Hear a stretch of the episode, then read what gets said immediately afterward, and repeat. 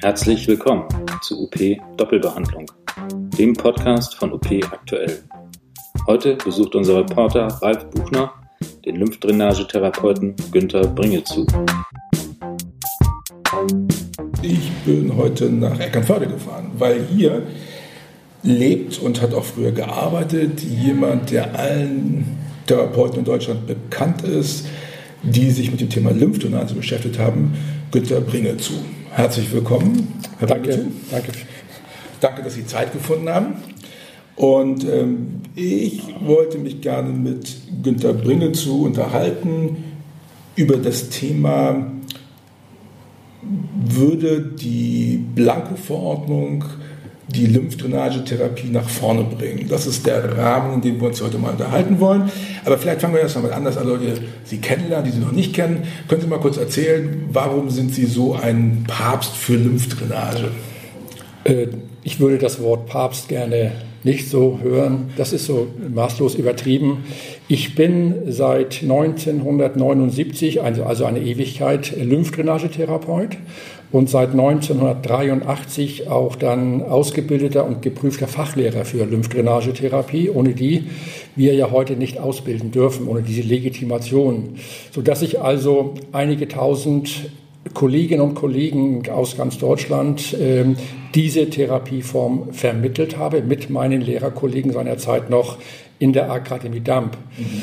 Zusätzlich mussten wir äh, ja letztlich auch immer Patienten vorstellen, die dann letztlich äh, in die Klinik eingewiesen wurden, weil das ambulant mit, Lymph, mit der Lymphödembehandlung nicht so gut geklappt hat. Und äh, in diesem Zusammenhang haben wir immer über auch erhebliche Probleme in der ambulanten Versorgung der Lymphdrainagebehandlungen einiges gehört. Und äh, wenn ich daran denke, dass es möglicherweise dazu kommt, dass eines Tages in absehbarer Zeit schon Blankoverordnungen getätigt werden, dann bin ich persönlich heilfroh. Nicht für uns in der Lehre, sondern für die Patienten, denn genau das ist das, was wir uns eigentlich immer gewünscht haben, dass in der Therapie letztlich immer auch die Wege beschritten werden sollen, die letztlich aus der Therapie heraus zwingend notwendig sind. Weil das Umfeld, die, das geht ja los bei den Verordnenden und hört auf bei den Familienangehörigen, äh, viel zu wenig Informationen haben über die Notwendigkeit, wie, wann und wie oft oder auch wie lange eine jeweilige Lymphdrainagetherapie dann ausgeführt werden muss. Okay, das ist ein guter Punkt. Also Sie haben mit den, mit den, mit den Praktikern da gesessen und die haben dann erzählt, äh, das, was ihr hier erzählt, wie Lymphdrainagetherapie stattfinden soll, das können wir gar nicht machen, weil die Verordnungen, die wir bekommen, entsprechen dem gar nicht, richtig? Genauso ist es, dass also Verordnungen letztlich äh, suboptimal, ist noch ganz milde ausgedrückt sind und dem Sinn der aus der Behandlung ja hervorgehen soll, dass die Patienten einen Benefit daraus ziehen können, dass der Sinn verfehlt ist und dass Therapeuten noch so gut arbeiten können, sich wahrlich anstrengen, aber dennoch äh, ihnen letztlich irgendwie die Hände gebunden sind, sich therapeutisch so zu entfalten, wie es die Indikation bzw. die Diagnose, die die Patienten dann mitbringen, erforderlich macht. Gehen wir, gehen, wir, gehen wir einfach mal ganz simpel vor. Wir nehmen den Heilmittelkatalog. Ich habe hier mal aufgeschlagen. Es gibt hier LÜ2, also die Diagnosengruppe Lymph 2, das sind Lymphabflussstörungen bei prognostisch länger andauerndem Behandlungsbedarf. Wenn man sich dann anguckt, was ist hier die Frequenzempfehlung, dann steht hier mindestens einmal die Woche, was dazu führt, dass die Ärzte einmal die Woche verordnen in der Regel. Ist das sinnvoll? Nee, überhaupt nicht, ganz eindeutig. Nein, das ist zu wenig individuell. Mhm. Wenn wir dann äh, einfach mal die äh, Lymphödeme uns äh, herausnehmen, die ja bekanntermaßen auch wissenschaftlich fundiert ähm, als ein riesengroßes Problem in der physikalischen Therapie zu sehen sind und einzig und allein erfolgreich und äh, das unschöne Wort nachhaltig muss ich nochmal anwenden, mhm. therapiert werden können. Äh, das ist das Lymphödem mit, mit den Mitteln der Lymphdrainage, der komplexen physikalischen Entstauungstherapie. Dann aber auf die konkrete Diagnose und den, zu erho zu erho den, dem erhobenen Befund durch die Therapeuten, die dafür ausgebildet worden sind, mhm. wo dann erst festgelegt werden muss und dann auch erst festgelegt werden kann, wie lange die Patientin behandelt wird, wie oft in der Woche und letztlich auch, ähm, wie lange so eine Sitzung dauert. Und dann kommt das Kardinalproblem, ob eine Kompressionstherapie entweder als Bandagierung oder, oder als lymphologischer Kompressionsverband, wie ja die richtige Fachbezeichnung lautet, oder eben als Kompressionsmaßstrumpfanfertigung gesehen wird. Das wird dann erst zu entscheiden sein. Ein anderer ist auch von der Ausbildung her nicht dazu in der Lage. Und das ist die große Krux, mit der wir uns seit Jahren herum ja auch eigentlich ärgern. Okay, Sie spielen an darauf, dass Lymphdrainage ja eigentlich nur ein kleiner Teil einer vernünftigen Behandlung des Lymphedems ist. Und ich glaube, die Leitlinien, die, die, die Leit, diese 2SK-Leitlinie äh, aus Mai 2017 zur Diagnostik und Therapie der Lymphedeme, das ist, glaube ich, der aktuelle Stand der Wissenschaft. Die sagt ja auch, äh, Lymphdrainage ist immer, ich muss das mal kurz raussuchen, wird, als KPE immer behandelt. Es gibt gar nicht Lymphdrainage als solches, sondern die, die, Standardbehandlung ist KPE. Was ist KPE? KPE ist nichts anderes, als äh, dass die Lymphdrainage im Kontext gesehen wird zu begleitenden Maßnahmen, allen voran die, äh, der lymphologische Kompressionsverband. Atemtherapien, äh, Bewegungsübungen oder Physiotherapie, sage ich mal so als allgemein, das verstehen wir als komplexe Behandlung. Das heißt also, die manuelle Lymphdrainage KPE ist nichts anderes als ein Ödembehandlungskonzept und äh, ist aktuell nicht so zu verstehen, wie es leider viele, viele Jahre immer gesehen wurde, dass es hier irgendwelche Grifftechniken, die der Massage ähnlich sind, äh, dass da ausgeführt werden. Und darauf wurde die Lymphdrainage lange reduziert. Mhm. Aus diesen Kinderschuhen dürfte sie eigentlich lange entwachsen sein. Insofern sind Sie auch wahrscheinlich einigermaßen verärgert darüber, dass die Lymphdrainage schlechter bezahlt wird, als wenn man normale Physiotherapie macht. Ne? Ich bin sehr verärgert darüber, ganz aktuell auch nach den neuen bundeseinheitlichen Gebührenregelungen, wo die Berufsverbände mir glaubhaft machen wollten. Und aktuell habe ich denen wieder mal geschrieben, dass ein, ihnen ein großer Wurf gelungen sei. Mhm. Ist es nicht? Mhm. Es sind zwar Gebührenerhöhungen, äh, haben stattgefunden, nicht nur für die Lymphdrainage, auch für die Kompression Präventionsbandagierung. Wenn man aber das mal linear betrachtet und vergleicht die äh, Zertifikatspositionen miteinander, mhm. Da, und bricht das mal auf eine Minuten, auf Minutenkosten herunter, wird sehr schnell deutlich, dass die Lymphdrainage dort leider in erheblichem Maße schlechter honoriert wird als bei den anderen Zertifikatspositionen. Da frage ich mich, warum hat man das gemacht?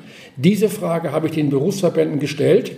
Der VPT hat mir als einziger Berufsverband geantwortet und mir mitgeteilt, ich hätte recht und auch berechtigterweise würde ich das auch dann letztlich auch beklagen. Sie würden weiter Kraft ihrer Möglichkeiten sich dafür einsetzen, dass das auch schnellstmöglich geändert wird. Denn äh, ich habe die große Befürchtung, dass die Entscheider seinerzeit offensichtlich eine Meinung vertreten haben, dass die Lymphdrainagetherapie als Therapieform minderwertiger sei als beispielsweise Bubat, mhm. wobei das da völlig verschiedene Indikationsbereiche sind. Hier wird, werden also Äpfel mit Beeren verglichen und ich empfinde dies auch ähm, respektlos gegenüber den Lymphdrainagetherapeuten und den Betreibern von Praxen, die schwerpunktmäßig Lymph, sich der Lymphdrainagetherapie verschrieben haben. Ja, und die buttern zu, die verdienen deutlich weniger Geld, als sie verdienen und würden, wenn sie es nicht machen würden. Viel schlimmer ist eigentlich noch, dass wenn, ich sag mal, in den Therapieabteilungen der Plan, ich sag das mal salopp, voll ist, mhm. dass dann Lymphdrainagepatienten abgewiesen werden, weil andere Patienten dann letztlich bevorzugt behandelt werden und Termine bekommen, weil am Ende muss man ja auch pekuniär denken, ist vollkommen klar, mhm. sehe ich auch vollkommen ein. Und das auszumerzen sollte eine ganz, ganz rasche Entscheidung sein, dies äh, zum Ende zu führen und alle Zertifikatspositionen gleich zu behandeln. Ja, ja, da sind wir uns komplett einig, das finde ich auch.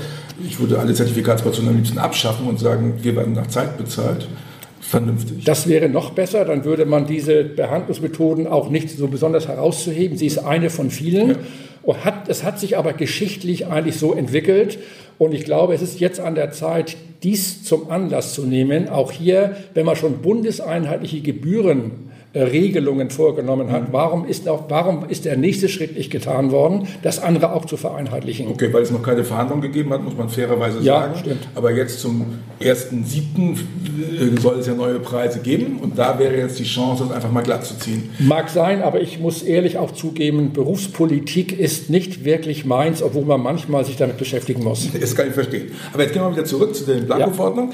Ähm, äh, wie oft muss man dann, wie, wie oft muss Lymphdrainage gemacht werden? Wer, kann, wer ist derjenige, der, der feststellen kann, wie intensiv eine Behandlung erfolgen muss? Also wie oft die Frequenz erfolgen muss und wie lange eine, einzelne Sitzung dauern muss? Wer kann das vernünftig entscheiden? Alleinig die gut ausgebildeten Lymphdrainagetherapeuten. Auch das weiß ich aus meiner jahrzehntelangen Praxis und auch aus meiner äh, umfangreichen, auch immer aktuell noch stattfindenden Vortragstätigkeit bei Medizinern, die immer wieder zugeben, dass sie gerade von diesem, äh, aus diesem Bereich heraus zu wenig über die Pathomechanismen der Lymphödeme wissen, also auch dann folglich äh, eine adäquate Verordnung äh, letztlich gar nicht so richtig realisieren können.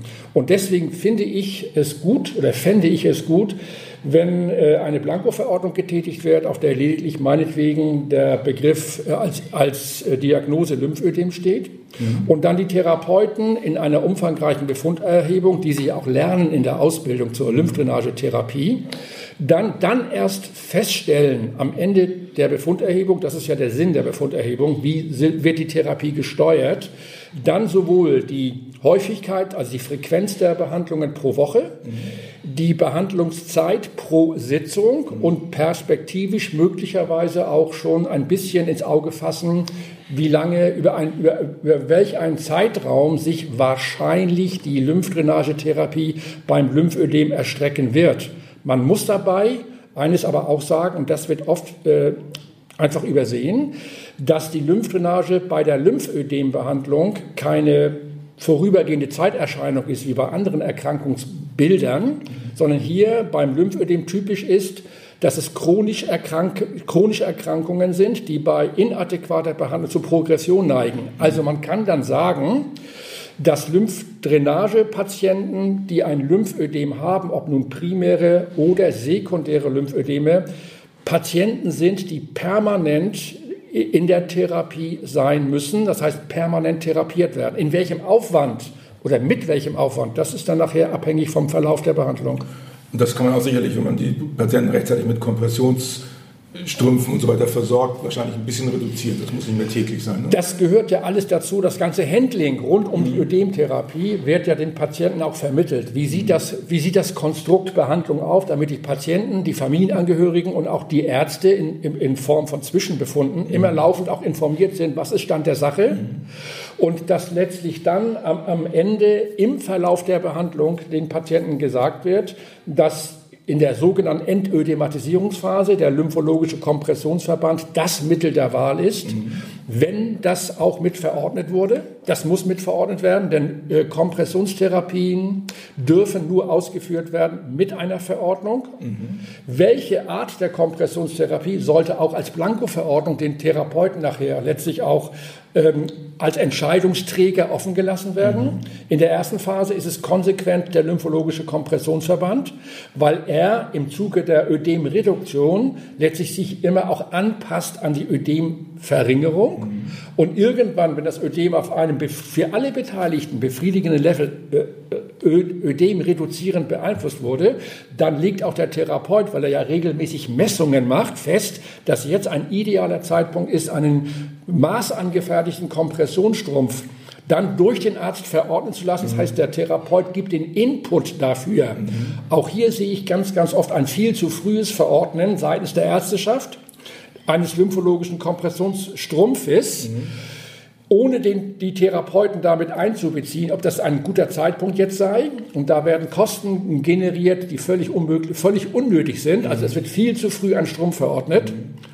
Wenn dann die Ödemreduktion weiter voranschreitet, passt der Strumpf nach einigen Sitzungen schon gar nicht mehr. Und der kostet einige hundert Euro. Ich Ja, betone, das- einige hundert Euro. Ja, sehr teuer. Also insofern würde auch hier äh, die Therapie aus einer Hand, nur, ich sage mal, ausgelöst durch den Verordnenden, viel mehr Sinn machen. Das sollte auch das große Interesse der Therapeuten, der Patienten, der Krankenkassen und eigentlich auch der betreuenden Ärzte sein. Alle würden auf einer Seite stehen. Das ist doch toll, oder? Ja, nun ist ja das bei den Blanco, wenn jetzt, nehmen wir mal an, die Blanco-Verordnung kommt am 1.11. und es wird reingeschrieben, dass in die, in die Liste, dass alle Indikationen, die Lymphdrainage brauchen, dass die sozusagen von der Blanco-Verordnung abgedeckt werden.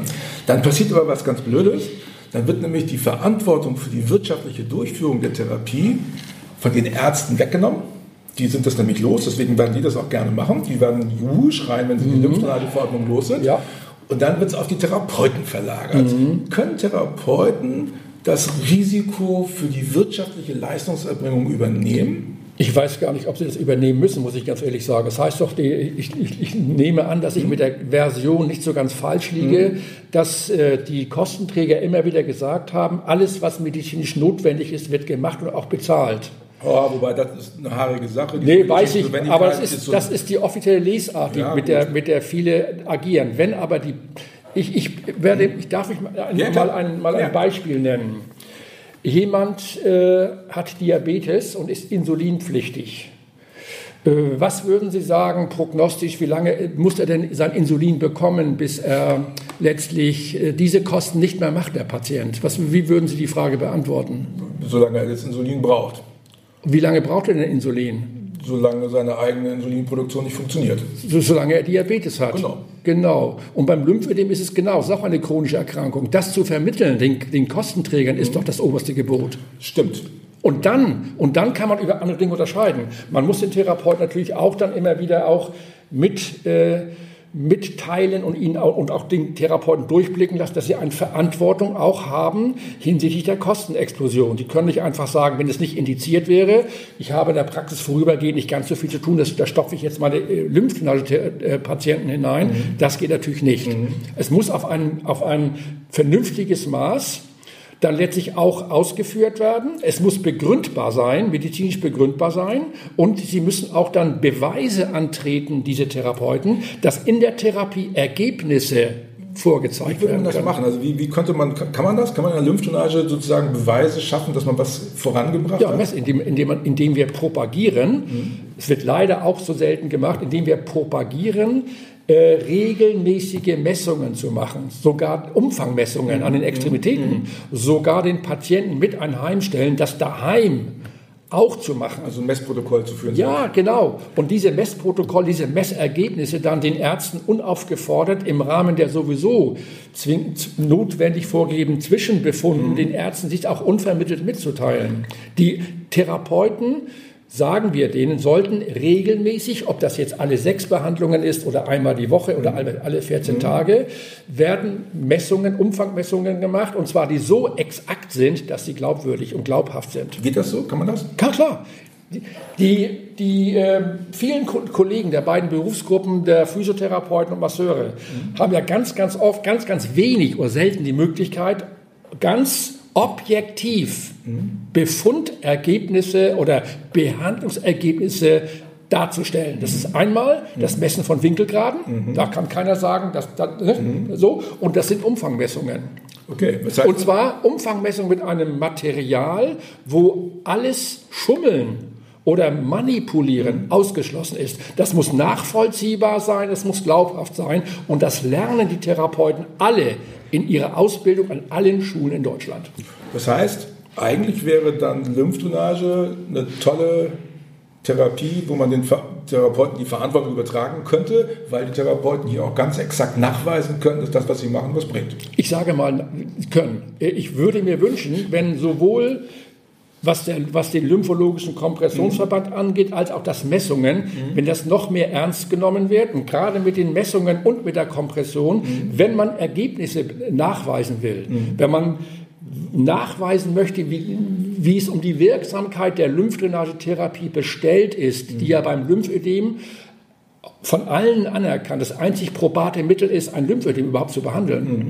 Wenn man das beweisen will, dann sind diese beiden einfachen Dinge, äh, sollte man dann letztlich realisieren. Warum es so selten gemacht wird, warum auch die Kompression Ausführung der Bandagierung ein ungeliebtes Kind nicht nur bei den Patienten, sondern auch bei den Therapeuten ist, das ist für mich ein großes Geheimnis. Ähm, ich bin ganz vehement dahinterher, das den, bei denen so einzupflanzen, dass sie da sagen, ohne das geht es überhaupt nicht, aber warum auch immer. Ich bin bis zum heutigen Zeitpunkt aktuell noch nicht dahinter gestiegen, warum die Kompression und die Messung, warum man von diesen beiden so wichtigen, äh, ich sag mal, Ergebnis äh, wichtigen, unerlässlichen Methoden, warum man das nicht so sehr äh, gebraucht, das verstehe ich nicht. Na gut, wenn wir den wirtschaftlichen Druck kriegen und die Nachweispflicht haben, dass wir wirtschaftlich arbeiten, dann kann man das ja, wenn man weiß, das ist ein hilfreiches Mittel, dann hat man plötzlich hier eine Motivation. Wieder ein Punkt, der für das Vorhaben spricht. Ja, Vollkommen genau. klar. Wenn, man, wenn man Druck aufbaut und man dann hinterher sich dann im Prinzip mehr anstrengen muss, was letztlich, und das ist ja meine persönliche Motivation, den Patienten zugutekommt, und deren Befindlichkeiten, deren Lebensqualität, dann ist alles das, was in diese Richtung führt, richtig. Und da läuft im Moment noch, da läuft noch einiges schief. Okay, das, ist, das hört sich doch gut an. Das heißt, jetzt eigentlich müsste man, ist das sinnvoll, dass Lymphdrainage sowas ist, was man hinterher als Add-on an die, an die Berufsausbildung macht? Oder wäre es eigentlich nicht schlau, wenn Lymphdrainage Bestandteil der, der originären Berufsausbildung wäre. Sie sprechen ja ein heißes Eisen an. Es gibt ja Diskussionen, die in diese Richtung geführt werden, im Zusammenhang mit dem Abschaffen auch der Zertifikatsposition. Mhm. Äh, ich höre immer aus den Physiotherapieschulen, die hätten viel zu wenig Zeit, all den Stoff unterzubringen. Wie soll das denn, wie soll das denn auch noch gehen? Mhm. Die Physiotherapieschulen lehren ja äh, oder, oder bringen ja teilweise die Lymphdrainage unter. Das sind so 40, 50 Stunden, mhm. die aber mehr als Information äh, verstanden werden, damit man, man wird ja vorbereitet auf das Berufsleben, mhm. damit man das mit der Lymphdrainage einordnen kann. Ist das was für mich in der, in der Physiotherapie oder ist es eher nichts für mich?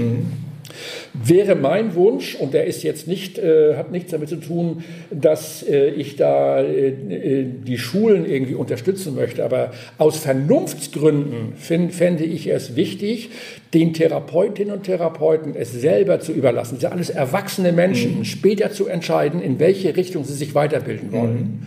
Das fände ich vernünftiger. Und die Lymphdrainage ist ja so ein diffiziles Konstrukt. Mhm wo wir uns in der Tumornachsorge oft auch bewegen. Ja. Das wäre jetzt ein Schritt zurück. Ich darf erinnern an die Tatsache, dass so viele, viele andere Dinge ein, eingebracht worden sind in die Ausbildung. Die Bindegewebsmassage, die Elektrotherapie, das ist ja alles so gut wie weg. Mhm. Es ist alles so gut wie weg. Mhm. Und äh, das möchte ich bei der Lymphdrainage, für die ich jetzt wirklich äh, mich äh, klar positioniere, das möchte ich verhindern, dass es nach wie vor so sein sollte, dass die Schulen, wo super ausgebildete Lehrkräfte eigens dafür auch ausgebildet und geprüft, mhm. dass die weiterhin so ihre Arbeit machen können mhm. und dass es nicht irgendwo untergeht und in den Physiotherapieschulen mhm.